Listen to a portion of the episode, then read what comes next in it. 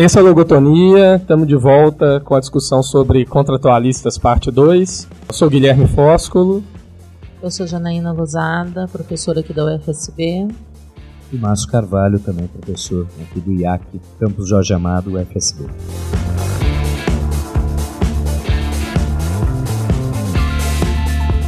Se bem me lembro, a gente terminou a última discussão com o John Locke e como a gente ficou pendendo a discussão do Locke e fechar um encontro como o último com John Locke, dar ensejo a más interpretações da parte né, dos, dos, da, do, do logotonia e etc., né? Nós decidimos prolongar a discussão sobre os contratualistas né, e discutir um pouco mais a obra do filósofo burguês, o John Locke, reiterando né, que nós pelo menos assim, imagino que eu falo por nós três, não somos liberais, não endossamos estados mínimos e, e, e governo golpista. É, a Janaína vai colocar um pouco mais da situação do horizonte histórico pela época da conjuntura que inscreve o John Locke, das guerras civis e da Revolução Gloriosa, etc. Depois a gente vai retomar o contexto da obra, como a gente fez com Rousseau e o Hobbes. Né?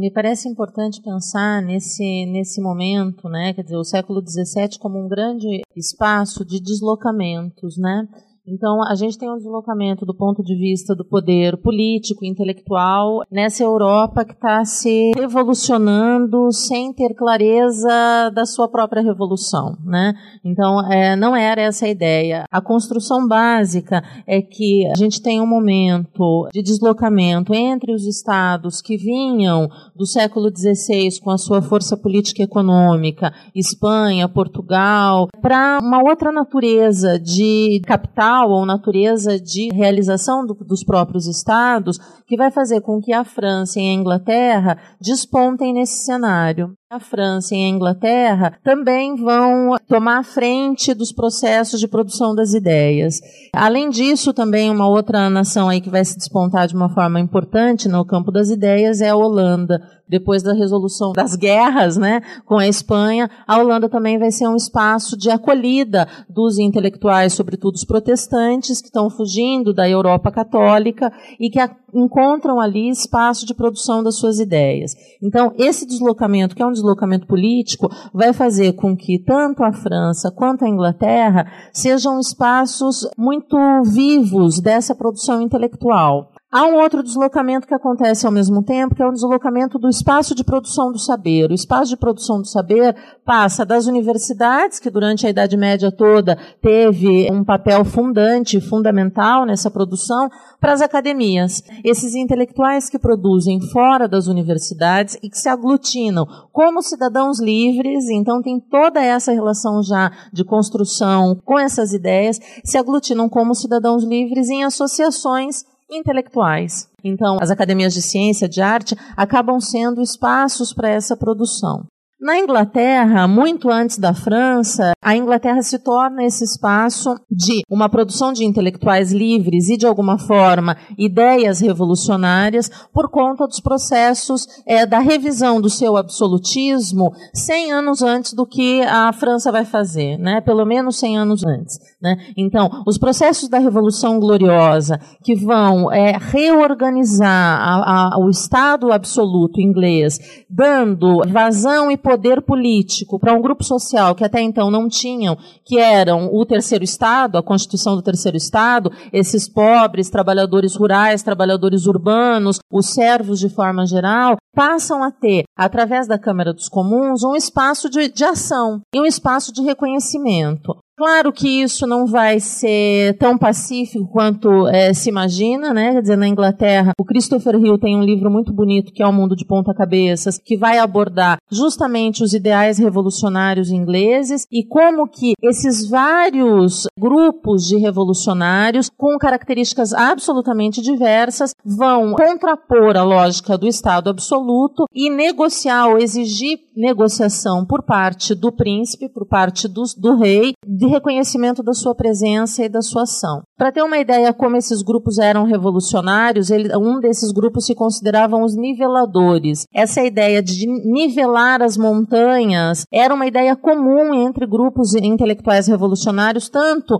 durante o século XVII na Inglaterra, quanto no século XVIII na França. A ideia de que você, de uma forma metafórica, pode nivelar as montanhas ou pode acumular os vales. Então, é, tornando todos iguais frente a uma determinada ordem de poder social compartilhada. Então, eu acho que é, esses deslocamentos, eles são a base onde essas ideias, tanto revolucionárias, vão poder é, acontecer, quanto as ideias revolucionárias se tornam uma ação política de grupos que até então não estavam é, reconhecidos ou não tinham conquistado esse direito, para que eles se tornem um novo ator nessa cena. Outra questão importante também é como esses grupos muitas vezes veem a ideia da propriedade. A propriedade privada se organizando através dos cercamentos das terras comunais na Inglaterra vai fazer com que o problema da terra apareça, né? Então, a partir do momento que se cercam essas terras e se criam grupos de proprietários e grupos de não proprietários, você cria um problema social, quer dizer, essas pessoas dependem da terra para viver. A, a gente está falando de uma Inglaterra que ainda não se urbanizou, é uma Inglaterra rural, né? E é, esses cercamentos todos, eles vão produzir uma, é, uma reflexão por parte desses grupos sociais revolucionários em relação à propriedade. Até que em 1660 já se discute a questão, por exemplo, da propriedade do casamento, né? A propriedade do outro. Então não é só a, a questão da propriedade enquanto terra, mas é de uma propriedade geral, quer dizer, essas reflexões elas passam a ser tão radicais e o radicalismo passa a, a romper mesmo com é, as grandes construções que vinham até então da Idade Média. Né? Então imaginem, no mundo que ainda acreditava nos demônios e nas bruxas, um grupo de revolucionários pôr em xeque o casamento. Então é esse nível de deslocamento de ideias que esse século vai vai, vai perceber ou vai experimentar. Sem muita clareza, sem uma ordem, então são vários grupos de revolta, são vários grupos de é, posicionamentos diferenciados, alguns vão refletir mais a questão religiosa, outros vão refletir mais a questão secular, outros vão refletir mais a questão do poder político, do poder do príncipe. Então, cada grupo de revoltosos vai acabar levando as suas ideias para um caminho diferente. É claro que a historiografia tradicional vai colocar todos eles numa vala comum, que depois só com a, a nova esquerda inglesa vai poder ser é, retomada aí. Só para é, problematizar um pouco também, eu acho que já dá ensejo para o Márcio vai colocar sobre especificamente a obra de Locke, o triênio Liberdade, Propriedade Privada e Direito à Vida, né? Me parece, a Janaína tocou bem nesse ponto, que essa essa, essa, o principal problema da época ali tem a ver com o cercamento das é, falas propriedades comunais, né, que eram os terrenos onde esses agricultores ou camponeses, etc., podiam usufruir comumente né, para a produção dos seus meios de subsistência, etc, etc. Parece que isso é um processo que começa no final do século XV mas que alcança o seu ápice aí pelo, pela época do Oliver Cromwell e, e tudo mais, e que ele provoca a violenta expulsão desses camponeses da, do, dos habitats que eles estavam antes estabelecidos, que era esse habitat feudal, né, de relação senhorial, e, e acaba gerando um fluxo de uma população agrícola para cidades, né, ou na verdade principalmente para Londres. Então você tem a criação violenta, isso seguindo uma leitura mais a la Marx, né, no, no, Capital, uma criação de um proletariado da noite para o dia, entre aspas, né, de uma maneira muito rápida. Ao mesmo tempo, me parece, e essa é a, Mar a análise que Marx faz no capítulo 24, se não me engano, uh, do Capital, sobre uh, a acumulação primitiva, de que acompanha esse processo a promoção de uma série de leis que condenam a vagabundagem. Ou seja, ao mesmo tempo que você tira as condições de subsistência do, do camponês, transforma ele em proletário, você obriga que esse camponês se submeta à relação de assalariado sob a pena de ser condenado à vagabundagem, etc., leis que vão se reiterando por todo o século XVII, XVIII e XIX, inclusive, né? Permitia em determinados momentos não só açoitamento, mas a escravidão daqueles que não conseguiam encontrar trabalho ou se submeter, né? Parecia que havia também estabelecimento de um teto salarial máximo, não era um teto salarial mínimo, e a relação de exploração começa a se consolidar. O que é de, de interesse junto com esse processo, eu acho, é que a demanda que, é, eu, e aí vocês me corrigam se eu estiver errado, né? A demanda pela participação na Câmara dos Comuns é uma demanda que se torna mais urgente para os burgueses que estão começando a se movimentar ali, não só no campo teórico, mas esse campo teórico vem a reboque da pressão social concreta. E me parece que na Câmara dos Comuns ter uma propriedade era um pré-requisito mínimo para você ter voz. Né? Então você tira o direito à voz exatamente desses camponeses, etc., que se tornam assalariados, e reforça o direito à voz ou a ideia de interferência né, nas decisões do Estado pelo aspecto no parlamento dos, dos burgueses. Né? E, bom, e aí o que Marx fala, e aí eu passo a palavra para o Márcio, é de que assim como os, os burgueses possuem os seus, a sua frente teórica, né, em, em Hobbes, Locke principalmente, Rousseau, etc, etc, eles possuem a sua frente revolucionária sanguinária, né? E aí ele coloca na mesma linha o Oliver Cromwell, o Lincoln e o Robespierre, depois da Revolução Francesa e tudo mais, né? E daí porque o Locke, embora não tenha sido muito relevante na cena da, eu acho, da Guerra Civil Inglesa, porque era o momento que ele estava produzindo, né? Ele se torna extremamente relevante na Revolução Francesa e na Revolução Americana, né? E justamente por isso, porque ele consegue capturar bem esse horizonte dentro dos interesses liberais burgueses, né? É, mais do que isso, eu acho que a gente também tem que pensar que esse, esse, esse momento, né, quer dizer, esse final do, o final do século XVI e o século XVII, ele é um momento que vai consolidar essas, essas fortunas ou essa burguesia que vem, por exemplo, do comércio, é, de navegação. Né? A gente não pode esquecer que a Inglaterra ganha é, o jogo desse, nesse comércio no, no, final do século XVI, começo do XVII, e se torna, ao lado da Holanda, as grandes potências navegadoras é, que vão acabar conquistando é, parte importante do mundo que não tinha sido conquistado ainda, né? quer dizer, não necessariamente nas Américas, mas é esse comércio todo que vem da Ásia, toda essa é, é, questão econômica que vem da África e que vai também ligar a, a América do Norte à Europa. Né? Então, esse comércio que vai, é, enrique, vai criar verdadeiras fortunas, tanto na Inglaterra quanto na Holanda,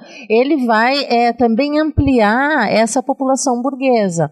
Também tem uma outra questão que essa, a, a burguesia vai é, se apropriar, como vai fazer depois na Revolução Francesa, vai se apropriar da força da luta dos trabalhadores do terceiro Estado de forma geral. Ela também era constitutiva do terceiro Estado. Então não vamos esquecer que a burguesia nessa, nessa divisão social, ela é esse terceiro Estado. Ela não é nem o primeiro nem o segundo. Ela não é nobre, né? E também não é do clero. E nesse terceiro Estado ela vai aglutinar as forças dos trabalhadores que depois virarão os trabalhadores rurais sem terra ou os trabalhadores urbanos empobrecidos que vão para a fábrica e tudo mais e que vão possibilitar a própria industrialização, mas ela também vai consolidar para si como, como é, classe social, e daí a classe ainda não estava colocada, porque ela está constituída no, no, momento ainda de, de estamento, mas ela se constrói enquanto classe nesse momento, né? quer dizer, no século XVII e século XVIII.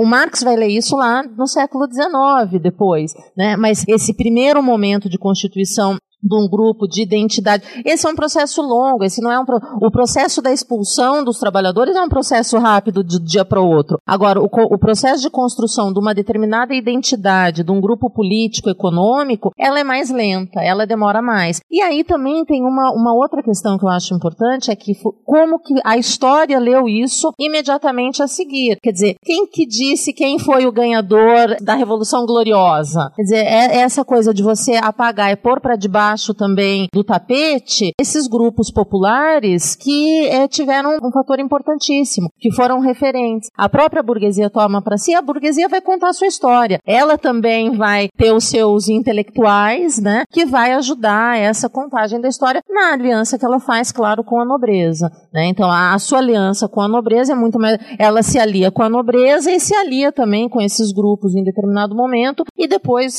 os abandona seletivamente. Né? Então, então tem essa questão aí que eu acho que é importante é, frisar. Eu, é, da minha parte, eu vou, vou puxar um pouco para falar sobre a questão da propriedade. Eu vou puxar um pouco o papo para o registro da filosofia política, é, tentando entender como a visão de propriedade é, difere de Hobbes para Locke e como, na verdade, isso reflete a visão de propriedade diferencial entre os governos absolutistas que dominaram num certo momento e uh, o, o, governo liberal, ou se encaminhando para um liberalismo que é, assume o poder logo em seguida. Então, é, se vocês lembram que com, com Hobbes a gente tem, com Hobbes e com Locke a gente tem o estado de natureza. Mas o estado de natureza de Hobbes é a famosa guerra de todos contra todos, ah, em que, é, a, como ele diz, a vida do homem é solitária, pobre, sórdida, embrutecida e curta. Porém, é uma vida que não é justa nem injusta, boa nem má. Porque esses conceitos só vão ter lugar quando da constituição do Estado após o contrato o contrato social. É, na verdade, o contrato robesiano é um contrato em que, é, ou melhor, no estado de natureza, eu tinha direito sobre todas as outras coisas e, inclusive, as vidas dos demais, é, e a assinatura, entre aspas, do contrato, a aceitação do contrato, significa abrir mão desse poder sobre todas as coisas, em nome de um Estado. E é esse Estado soberano que vai definir o que é propriedade. Em Hobbes, da mesma forma que no estado de natureza não existiam os conceitos de bom, mal, justo e injusto, também não existia o conceito, e eu leio aqui, outra consequência da mesma condição, é que não há propriedade, nem domínio, nem distinção entre o meu e o teu. Então a propriedade em Hobbes, e aí refletindo a, a, o poder absoluto é dado pelo Estado. É o Estado que confere propriedade a alguém. Tá? É, só para deixar claro, é, então, que em Hobbes o ser humano vai por um processo racional, tá? racionalmente ele entra na guerra de todos contra todos no estado de natureza, não é emocional, não são afetos. E, por quê? Porque se eu não sei o que o outro pensa, racionalmente eu faço a guerra preventiva. É mais racional eu, eu iniciar a guerra do que ter que reagir. Então é sempre no registro da racionalidade. E a, a, o direito de natureza, isso é interessante, a gente coloca normalmente Hobbes entre os justnaturalistas, mas ele começa o capítulo 14 dizendo: o direito de natureza a que os autores geralmente chamam jus naturale. Ele não se filia. Ele não se filia a isso. E ele, e ele prossegue, então, a, o direito de natureza é a liberdade que cada homem possui de usar seu próprio poder da maneira que quiser para a preservação da sua própria natureza, ou seja, da sua vida. Só que ele prossegue com essa é a primeira o primeiro direito de natureza, mas a primeira lei de natureza estabelecido para, pela razão. Atenção, lei de natureza não é, não foi dada pelos deuses, não é uma consequência da vida natural, mas é uma consequência da razão humana. É uma lei da natureza, é um preceito ou regra geral, mediante o qual se proíbe um homem a fazer tudo que possa destruir a sua vida ou privá-lo dos meios necessários para preservá-la. Ou seja, dentro de um registro de racionalidade, Hobbes está justificando o absolutismo por meio do contrato, está definindo a propriedade privada como uma derivada do poder absoluto do Estado, mas ao mesmo tempo coloca como único direito e única primeira lei natural a autopreservação. Então o ser humano tem direito à sua vida. Antes, e aí a gente entende que antes de ter direito à sua propriedade. A vida tem precedência enquanto lei natural. A propriedade é derivada do Estado. Tá? Agora a gente vai para Locke. Bom, como é que é a vida no estado de natureza de Locke? Ela é muito parecida com a vida no estado civil. Qual é a diferença? Qual é o poder que nós temos e que nós vamos abrir mão à, moda de, de Hobbes? É o poder de executar as leis naturais. Então eu não tenho poder sobre todas as coisas. É, ele até fala num certo momento que Ainda que se tratasse de um estado de liberdade, esse não é um estado de permissividade. O homem desfruta de uma liberdade total de dispor de si mesmo ou de seus bens, mas não de destruir sua própria pessoa, nem qualquer criatura que se encontre sua, sob sua posse. Ou seja, o estado de natureza para Locke, a diferença é que cada um é executor da lei natural. Então, se você cometeu algum delito, eu ou qualquer pessoa podem cobrar esse delito e podem executar a pena. Ele até compara com a, a história de Caim. Quando Caim sai, tem alguma passagem que diz: olha, qualquer homem pode fazer cumprir a sua pena. Qualquer homem pode executá-lo. Então, a saída do estado de natureza é o contrato em que os seres humanos abrem mão do, desse poder de executar a lei natural. Porém, o que, que nós temos no estado de natureza? Já temos no estado de natureza e continuamos tendo no estado civil o direito à propriedade. E aí ele define propriedade de uma maneira ampla que, engloba a sua vida, a sua liberdade e os seus bens. E como são definidos os bens? Aquilo sobre o qual eu exerci trabalho. Então, se eu colhi maçãs essas maçãs são minhas porque eu adicionei trabalho a elas ao tirá-las do pé. Se eu plantei algo, esse algo é meu, o resultado desse algo lá na frente, quando crescer, é meu porque eu exerci trabalho ali. E mais, a terra sobre a qual eu executo meu trabalho também é minha. E aí a gente cai na questão das propriedades comunais. Porque a partir do momento, e essa é a visão de Locke, a partir do momento que eu, indivíduo, adicionei trabalho a uma determinada terra, ela passa a ser minha propriedade. Num certo momento ele até fala: olha, é claro que eu posso plantar uma terra imensa e deixar apodrecer o, o resultado. Eu perco o direito a essa terra. Porém, com a invenção do dinheiro, eu consigo converter toda essa produção em moeda e, portanto, ela não apodrece mais porque eu passo para alguém e mantenho o valor dela comigo. E, portanto, e é isso que vai levar à possibilidade de você ter grandes propriedades. Então, a pequena propriedade é só derivada do trabalho que o ser humano coloca nela, porém, é possível a existência de grandes propriedades a partir do momento em que existe um meio de troca, existe o dinheiro que permite aglutinar o produto de uma grande propriedade num, num pequeno objeto. Mas aqui, Locke, só perguntando, Márcio, ele não advoga sufrágio universal, não, né? Parece que há aí uh, um argumento na direção de que, e ele subscreve, apenas aqueles que possuem propriedade privada deveriam ter direito a voto. Então, é, é, eu acho que é como a Janaína falou, há uma movimentação que tem que ser colocada no contexto do horizonte histórico, que coloca Locke como representante de uma classe que usurpa as demandas revolucionárias de um terceiro Estado. Não só Locke, né? mas uh, essa, essa linha de pensamento uh, liberal burguês. Né?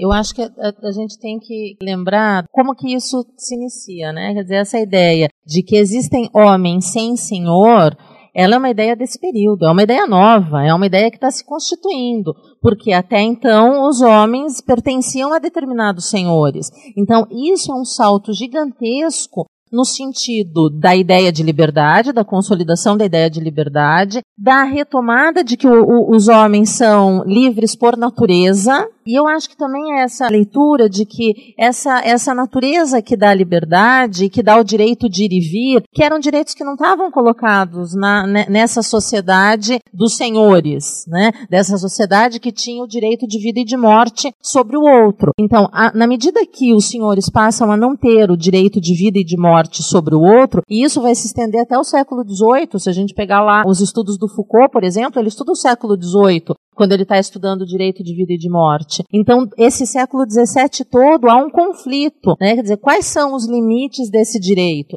Então, o homem não pertence mais um senhor. Por outro lado, a religião e a igreja também estão perdendo o seu papel. Então, qual que é o direito desse homem? Ele tem direito a se matar?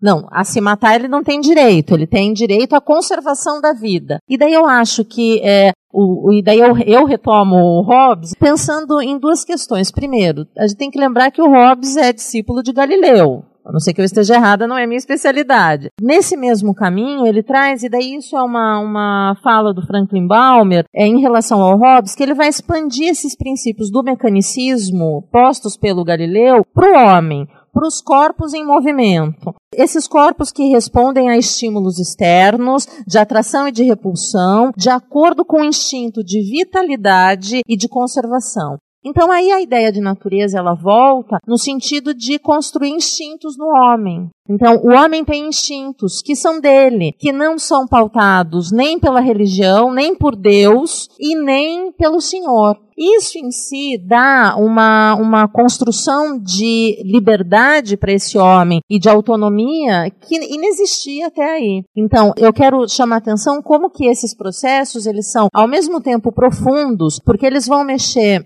na, na construção do homem em si, do homem nesse mundo, no interior desse mundo de natureza e de sociedade, no homem enquanto direito político. Então, há, há todo um, um, processo de ires e vires, e daí, inclusive, por isso que o próprio Franklin Balmer vai dizer assim: você não tem um século XVII, você tem vários séculos XVII, porque você não tem uma grande corrente de ideias que vá marcar de forma definitiva o que é o homem, o que é a propriedade, o que é a natureza. Não, são mundos de pensamento, e eu estou usando aqui a leitura do Balmer, né? São mundos de pensamento que estão em tensão. Homem e natureza, ser e devir. O devir ainda não está colocado por essa questão do ser, então o homem é, tem uma, uma primazia religiosa forte, ele ainda continua acreditando em bruxas, então é importante também a gente pensar o como que esses processos de construção de uma naturalização, né, de construção de uma individualidade, de uma liberdade do homem,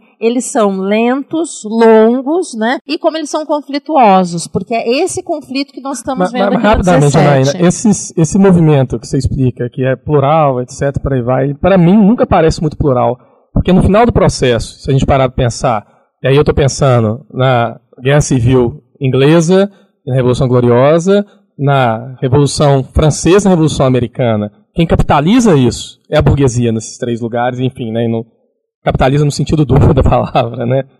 Ok, mas são processos que levam 200 anos para acontecer, na sua totalidade. E nesses 200 anos, os homens e as mulheres não sabiam o que ia dar esse processo. Foi a burguesia que capitalizou, mas poderia não ter sido. E é, é, por exemplo, esses grupos revolucionários é, ingleses, os diggers, é, eles não tinham a percepção de que a burguesia ia ganhar no final. Eles estavam lutando pelas suas crenças e pelo seu direito à existência enquanto classe social, mas eles não tinham essa clareza. Então, essa clareza a gente tem hoje, na leitura histórica. Então, a gente olha para trás e chega à, à construção de que, puxa, foi a burguesia que ganhou. Podemos achar um retrocesso ou podemos achar um avanço Depende em relação a que, que a gente está colocado. Quer dizer, ao Estado estamental é, tripartite do século XVI, olha, a burguesia ter ganhado pode significar um avanço. Agora, porque inclusive é, ela permitiu muito dessa construção da, da ideia de liberdade, de individualidade, de liberdade comercial. Claro que a liberdade acabou se tornando liberdade comercial ao final, mas no construto dela, ela era também outras coisas. Então a burguesia tomou para si numa construção histórica também de, de largo prazo. Eu, eu acho engraçado porque tem uma parte que o Marx ele vai é, colocar, é, ele vai acessar os jornais, os debates na, na época. Os jornais não, né? Os registros uh, da época dos, é, dentro da Câmara dos Comuns, onde você teria lá né, representantes da burguesia e, e pessoas que viam, por exemplo, nos cercamentos das terras comunais, na propriedade comunal, é um, um problema grave, porque óbvio, essas opiniões eram divididas na época. Mas assim, tem algumas passagens que dá para você perceber onde que está indo esse processo e por que, que ele está acontecendo. Uma delas é um adversário de um tal de Dr. Price, que é um, um, dos caras que vê o problema, né, em relação aos cercamentos e tal, da, da, do deslocamento massivo de trabalhadores, etc, etc. E ele vai dizer uma coisa assim: não é correto concluir que haja despovoamento pelo fato de não se ver mais gente desperdiçando seu trabalho em campo aberto, desperdiçando seu trabalho em campo aberto, que é o camponês. Se após a conversão dos pequenos camponeses em gente que tem de trabalhar para outrem, mais trabalho é posto em movimento, isso constitui de fato uma vantagem que a nação, e aí Marx coloca uma nota, né, a qual os convertidos naturalmente não pertencem, né, os camponeses, deve desejar. O produto será maior se seu trabalho combinado for empregado num só arrendamento. Desse modo, formar-se-á produto excedente para as manufaturas, e por meio destas manufaturas, uma das minas de ouro dessa nação se multiplicarão em proporção à quantidade de cereais produzida. Então parece que nesses debates o tempo inteiro, essa mesma lógica racionalista, etc, etc, é uma lógica que é empregada a serviço de uma classe, né? Assim, né? Por isso que eu acho que esse movimento, nos centros que importam, que são nas câmaras onde esses debates ocorrem, né? Ele acaba sendo paulatinamente desde o princípio capitalizado. Primeiro em mercantilismo, né? Depois em capitalismo industrial, né? É que aí sempre vai ter aquela, aquela questão cultural de fundo, que é a crise de identidade da burguesia, né? Quer dizer, ela nasce das classes é, trabalhadoras do terceiro estado, das classes ditas empobrecidas, e ela alça um, um, um espaço, um poder próximo à nobreza e com o seu próprio enriquecimento, que ela, inclusive, deseja suprimir a própria nobreza, substituindo o seu espaço. Então, essa, essa crise cultural da burguesia, ela já está colocada lá. Né? É claro que, no processo, ela se constitui enquanto classe dominante por conta do econômico. Quer dizer, na medida que o capitalismo vai avançando e que o capitalismo se, se torna o sistema, quer dizer, que essa transição do mercantilismo para o capitalismo se torna um sistema, ela se torna a classe dominante. Agora, nesse processo, ela é mais uma classe que está trazendo e que está querendo, claro, ela olha para esse trabalhador comunal, para esse camponês, como os nobres olham. Ela olha ele como servo. Né? Então, na verdade, ela também tenta fazer uma substituição do espaço da nobreza. Né? Eu, eu quero que ele, que esse trabalhador também me sirva, porque agora eu sou uma classe enriquecida. Então aí eu acho que, e muito disso a gente pode ver na burguesia até hoje, mesmo consolidada como classe e tal, uma crise existencial, que depois vai ser a crise existencial também dos trabalhadores, de não conseguir, sobretudo no Brasil, né, de não conseguir perceber qual é seu espaço de classe. Mas não vamos esquecer que no século XVII, que é o objeto aqui, essa classe ela não está constituída enquanto tal. Ela é uma classe em devir também. Né? Então, esses processos de conflito, eles vão é, se dando em avanços e retrocessos em determinado momento. Se a gente pega, por exemplo, a história da, da, Revolução Gloriosa, a burguesia também vai ter seus reveses. Então ela não ganha sempre todas as batalhas, né? Mas claro que ao final ela acaba saindo a grande vencedora do processo. E não é só ela a grande vencedora, por outro lado também a nobreza se mantém na Inglaterra de forma muito hábil, porque consegue articular com a burguesia e fazer a burguesia também, a, a nobreza aí usa a burguesia no sentido de apaziguar esses revolucionários e de ser a classe do terceiro estado com quem ela vai dialogar. Então, se é para escolher alguém do terceiro estado para dialogar, não vão ser os trabalhadores da terra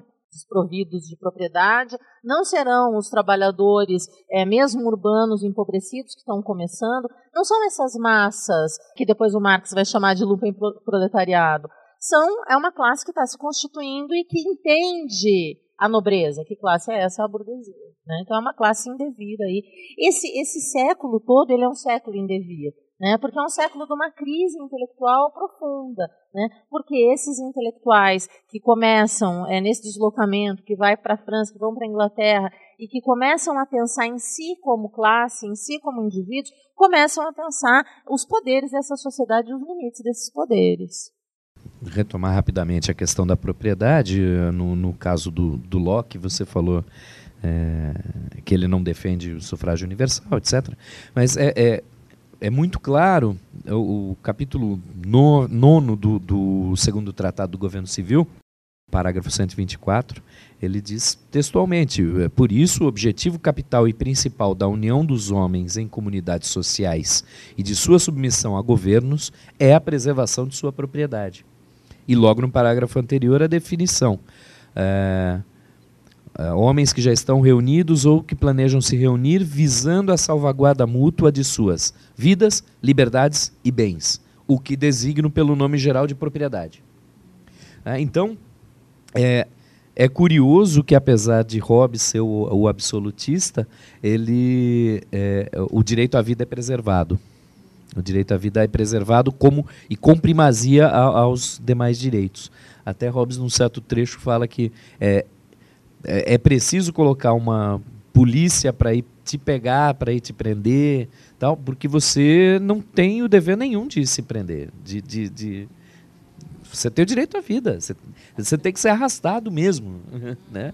Não tem que ir. Já, já Locke é, entende, a, a, por exemplo, a possibilidade de escravidão, né? que, que não seria, não, não caberia na, no desenvolvimento teórico de Hobbes.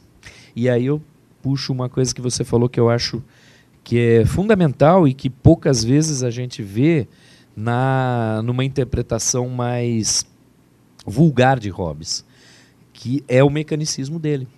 É, a gente acaba quase todo mundo acaba lendo uh, os capítulos ali 13 em diante do Leviatã, que são os capítulos que falam sobre estado de natureza e a constituição da sociedade civil.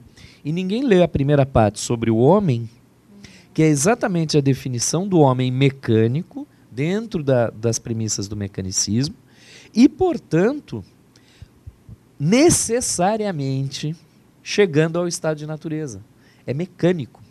Nós vamos chegar ao estado de natureza, nós vamos desenvolver afetos por um lado, razão por outro.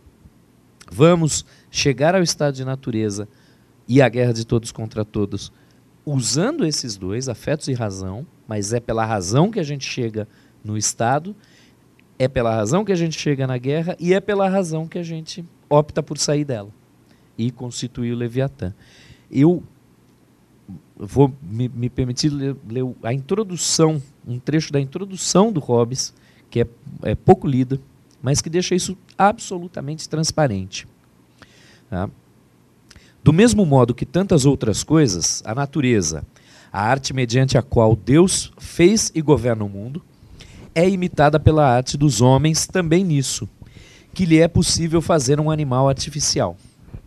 Pois, vendo que a vida não é mais do que um movimento dos membros, cujo início ocorre em alguma parte principal interna, por que não poderíamos dizer que todos os autômatos, máquinas que se movem a si mesmas por meio de molas, tal como um relógio, possuem uma vida artificial. Pois, é, o que é o coração senão uma mola? E os nervos, senão outras tantas cordas? E as juntas, senão outras tantas rodas, imprimindo movimento ao corpo inteiro, tal como foi projetado pelo artífice? E a arte vai ainda mais longe imitando aquela criatura racional, a mais excelente obra da natureza, o homem. Porque pela arte é criado aquele grande Leviatã, a que se chama Estado, ou cidade, em latim civitas, que não é senão um homem artificial, embora de maior estatura e força do que o homem natural, para cuja proteção e defesa foi projetado. Isso é, para mim, isso é muito bonito e é muito claro do caldo intelectual que está permeando Hobbes. E, e, é um caldo intelectual que tem impacto também em Locke. Né? Apesar de Locke partir do empiricismo, da ideia de tábula rasa, de é, é, todos os, é, os nossos conhecimentos vão sendo aprendidos, ao contrário de Hobbes, que eles vão sendo construídos. Né? Ele não, não tem ainda os, o instrumental da, da evolução, mas as primeiras os primeiros capítulos são da sensação, é, da criação dos afetos e como os afetos se ligam de forma complexa gerando outros, tá? Então esse caldo cultura cultural é, também é importante para a gente entender não só as posturas políticas e, é, que estão ali envolvidas. Uma, uma das coisas que eu acho que tem nessa, nessa fala do Hobbes que eu, que eu quero destacar é essa ideia de Deus como artífice. Então, aqui é esse, esse momento também em que o conhecimento da ciência, o conhecimento da observação da natureza, passa a, a entrar nessas ideias culturais e encontrar espaços de amoldamento em relação às ideias anteriores. Então, não é a inexistência de Deus, mas ele é o artífice dessa natureza. Ele que vai vai criar como um relojoeiro. Então, essa é também uma outra, uma outra imagem né, utilizada para Deus nesse período do, do final do século, meados do século XVII, que é o Deus como um relojoeiro. Né? Então, o, o homem é uma máquina perfeita, a natureza é uma máquina perfeita, mas quem faz os acertos nessas máquinas é Deus. Então, eu acho que é interessante esses pensamentos ou essas ideias em tempos de transição. Né? Se você me permite, é só lembrar que Hobbes, sabendo também dos problemas de, de Galileu, né, Hobbes tenta sempre puxar isso, mas ele também teve problemas com os religiosos. É, o último trecho dessa introdução em que ele está falando do Leviatã, do corpo político, vai deixar claro porque ele tem esses problemas. Olha, por último, os pactos e convenções mediante os quais as partes desse corpo político foram criadas, reunidas e unificadas, assemelham-se àquele fiat, aquele façamos o homem proferido por Deus na criação. Isso é um escândalo. Quer dizer, Deus disse: faça-se o homem, e agora nós nos arrogamos de sermos os criadores do faça-se o Leviatã? É, isso é um escândalo. Bom, eu queria até retomar uma coisa rápida em relação a esses dois argumentos, que essa visão mecanicista que está por trás da, da, construção da imagem de homem, etc., ela também tem tudo que ver com esse, essa movimentação da consolidação do espaço que vai mais tarde se tornar o, a, espaço entre da disputa do capital e trabalho, né? No sentido de que, pela época do feudalismo, que está acompanhando essa transição aí, na verdade, o, o fim do feudalismo é que acompanha essa transição, você não tinha muito incentivo para inovação tecnológica, no sentido que as pessoas que estavam ali não produziam para um mercado, né? Então você tinha uma série de servos, etc., e embaixo de uma, de uma estrutura de relação feudal que produziam para subsistência e tudo mais. A partir do momento que você tem, por uma série de motivos, né, a expulsão e expropriação da terra dessas, dessas pessoas, etc., e a criação do trabalho assalariado, você passa a criar condições para que a tecnologia passe a ser importante, né? Então, quer dizer, o investimento na ciência não é só a imagem da construção de um homem, mas também tem essa acepção prática, pragmática de inovação tecnológica que permite a geração do lucro, etc, etc, né? O que permite produzir em maior quantidade, né? E, e, uma, uma coisa que é importante aí, que daí também todo, todo esse movimento das grandes conquistas, das navegações que decorre, né, quer dizer, dos séculos anteriores, é que é essa percepção de conhecimento do mundo. Né? Quer dizer, é, é, é esses homens se deparam com mundos que eles nem imaginavam que existia, que nem a ficção mais fantástica poderia mostrar. Então, eles precisam mapear esses mundos, eles precisam identificar, inclusive, os produtos naturais que esses mundos dão. Quer dizer, ok, é, dá para o Brasil. O que mais? Quer dizer, que riquezas que você pode conquistar? Ouro, prata e o que mais dessas riquezas? Essas riquezas naturais todas, elas passam também a ser exploradas fora, mas também a ser produtos para esse para essa nascente indústria. Então essa indústria que tá que é, ela é um conjunto, né? Quer dizer, um conjunto de possíveis que vão fazê-la criar, né? Ou que vão vão permitir que ela exista. Então isso é uma questão importante também. Então esse mundo que está sendo inventariado e aí eu tenho essa nova profissão, né? Quer dizer, esses cientistas que começam a inventariar, que começam a ir para as terras mais estranhas para dizer o que que tem, quer dizer, aonde que tem ouro, qual que é a qualidade do ouro, onde que tem prata, onde que tem outro tipo de minério, onde que tem é, pedras preciosas, e a mapear, quer dizer, e criar mapas no sentido de identificar esse mundo, de facilitar a localização até lá. E aí são várias questões, por exemplo, a questão da unificação dos mapas entre franceses, ingleses, espanhóis e todos. Né? Esses mapas não eram unificados, eles tinham marcas diferentes. Então, eu podia sair de um lugar e, e levar muito mais tempo ou não chegar onde eu buscava, porque eu não tinha as coordenadas definidas. Então, isso tudo é um exercício que é, vai criar esse indivíduo que é o intelectual, né, que é esse intelectual que está se forjando nesse processo, e vai criar os grupamentos de conhecimento científico para permitir que a produção econômica também aconteça de forma mais cuidadosa. Então, se uma mercadoria sai da China, ela tem que chegar e eu preciso saber quando ela chega. Eu preciso saber qual é a rota dela para não perder ela no mar. Então, são, são necessidades concretas também que vão é, fomentar o conhecimento científico. Lembra que eu acho que existe uma acepção de neutralidade na época que neutraliza uma ideologia como se ela fosse de interesse comunal, né? É a ideologia burguesa. Falo que isso é curioso porque você tem o Francis Bacon na mesma época escrevendo lá, né, no Novo Órgano, é, um homem ministro intérprete da natureza, etc, etc. Como se essas tecnologias servissem somente e neutramente para o controle dos adventos da fortuna, da sorte, da natureza, né? Desviar rios, etc. Só provocasse benesses, né? Então não se vê, por exemplo, o fator lucro aí ainda. Pelo menos se torna, né? O fator principal dessa motivação posteriormente, assim, né? Então acho que essas coisas elas estão intricadas uma, uma na outra, né? É, uma coisa curiosa que eu queria, queria chamar a atenção rápido também, antes de encerrar, porque talvez comunique com, alguma coisa hoje, né? Era o fator de que muito, muito frequentemente se esquece na contemporaneidade, eu acho, a força da violência dessas revoluções de caráter burguês, né? Porque se você parar para pensar, todas elas são extremamente violentas, todas elas é, fazem uso de violência mesmo, sanguinária, física, e por um lado, e por outro lado, todas elas capturam o aparato legislativo dos estados para praticar um outro tipo de violência, que é a violência indireta, através das leis que favorecem infinitamente a classe burguesa, né? Eu acho que uma, uma das maiores ilustrações desse processo é a Segunda Revolução Americana, que é a Guerra de Secessão, onde é que você tem uma guerra que parece ser motivada por liberdade, etc, por aí vai, mas ninguém fala, né, ou pelo menos assim, no, no horizonte da época, pouca gente percebe que essa guerra tem muito mais que ver com um, um, um norte que está se capitalizando e um sul que ainda é escravocrata e, portanto, arcaico. Então você quer liberar os escravos para compor essa massa de força de trabalho, etc, que lá na Europa, na, na Revolução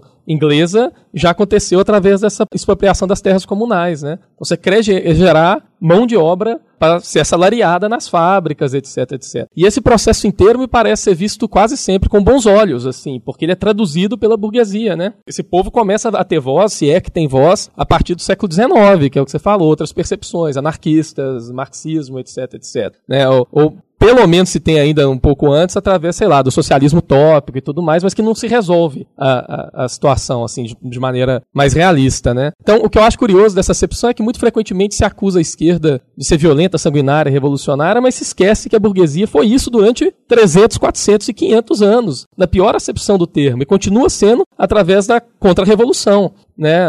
Se a gente vê, por exemplo, de determinada maneira o que ocorre no Brasil hoje com o movimento contra-revolucionário, no sentido do movimento de rebote de uma classe estabelecida em cima dos direitos da outra classe, etc, etc, e por aí vai, né? Isso é extremamente violento, não é nada pacífico, e é violento em toda acepção da violência, tanto na acepção de que o trabalhador se submete na própria perda de seus direitos pela falta de condição de obter direitos uh, melhores ou consolidar esses direitos, etc., né? Porque ele só tem a força de trabalho para oferecer, precisa sobreviver, etc., etc., por aí vai. Quanto com a força com que a polícia impõe essas regras, né? De, de cima para baixo. Como elas vão sendo realizadas, por exemplo, na, na, na Câmara. Como elas foram historicamente realizadas, tanto na Revolução, na Guerra Civil, quanto na França revolucionária, etc., quanto na Revolução Americana. Quer dizer, uma vez que a violência é imposta, depois ela é legislada né? Quer dizer, ela tem todo esse estatuto de legalidade que é coberta essa violência e, e, justifica ela, né? Então acho que é importante não perder de vista isso, né? Que, óbvio, muito mais violenta do que qualquer tipo de percepção de esquerda revolucionária contemporânea foi a violência burguesa de 4, 5, 6 séculos aí, né?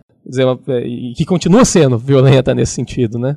Até porque é só com a violência que você vai conquistar qualquer tipo de diferença social se eu tenho lá uma sociedade de antigo regime estamental que diz que eu sou dono da vida e da morte dos outros, para esses outros se libertarem disso, né, quer dizer, desse poder da igreja, e vamos pensar que se a gente está discutindo o século XVII, a igreja e as violências religiosas aí são absurdas. Se a gente pensa na violência das fronteiras, é outra, outro momento. Esse homem de fronteiras que vai para os Estados Unidos, que vem para a América, é um homem da violência. É um homem que vai perpetrar essa violência nos espaços onde ele está. Né? Então, a violência, ela pode aparentemente ter desaparecido da vida depois do século XIX, coisa que eu tenho muitas dúvidas. Eu acho que não. Eu acho que a violência está aí colocada desde o século XIX para cá. O que muda é a administração dessa violência e os discursos sobre ela. Mas ela está aí né? Se a gente pega o que a gente vive, vive ou viveu essa última semana toda, né? Com é, violência contra indígenas, com violência contra homossexuais, a violência está colocada, né? Eu, inclusive, sugiro que esse pode ser o próximo tema do nosso Logotonia, né? porque a gente termina aqui falando dele, né? É, boa ideia, né? Boa ideia essa aí. Então encerramos esse episódio de Logotonia com a presença da Janaína, do Márcio, né? E Uh, a gente se encontra no próximo episódio. Espero que falando sobre violência, que é um tema de fato, né, assim, foi provocado por esse encontro, mas super atual, né?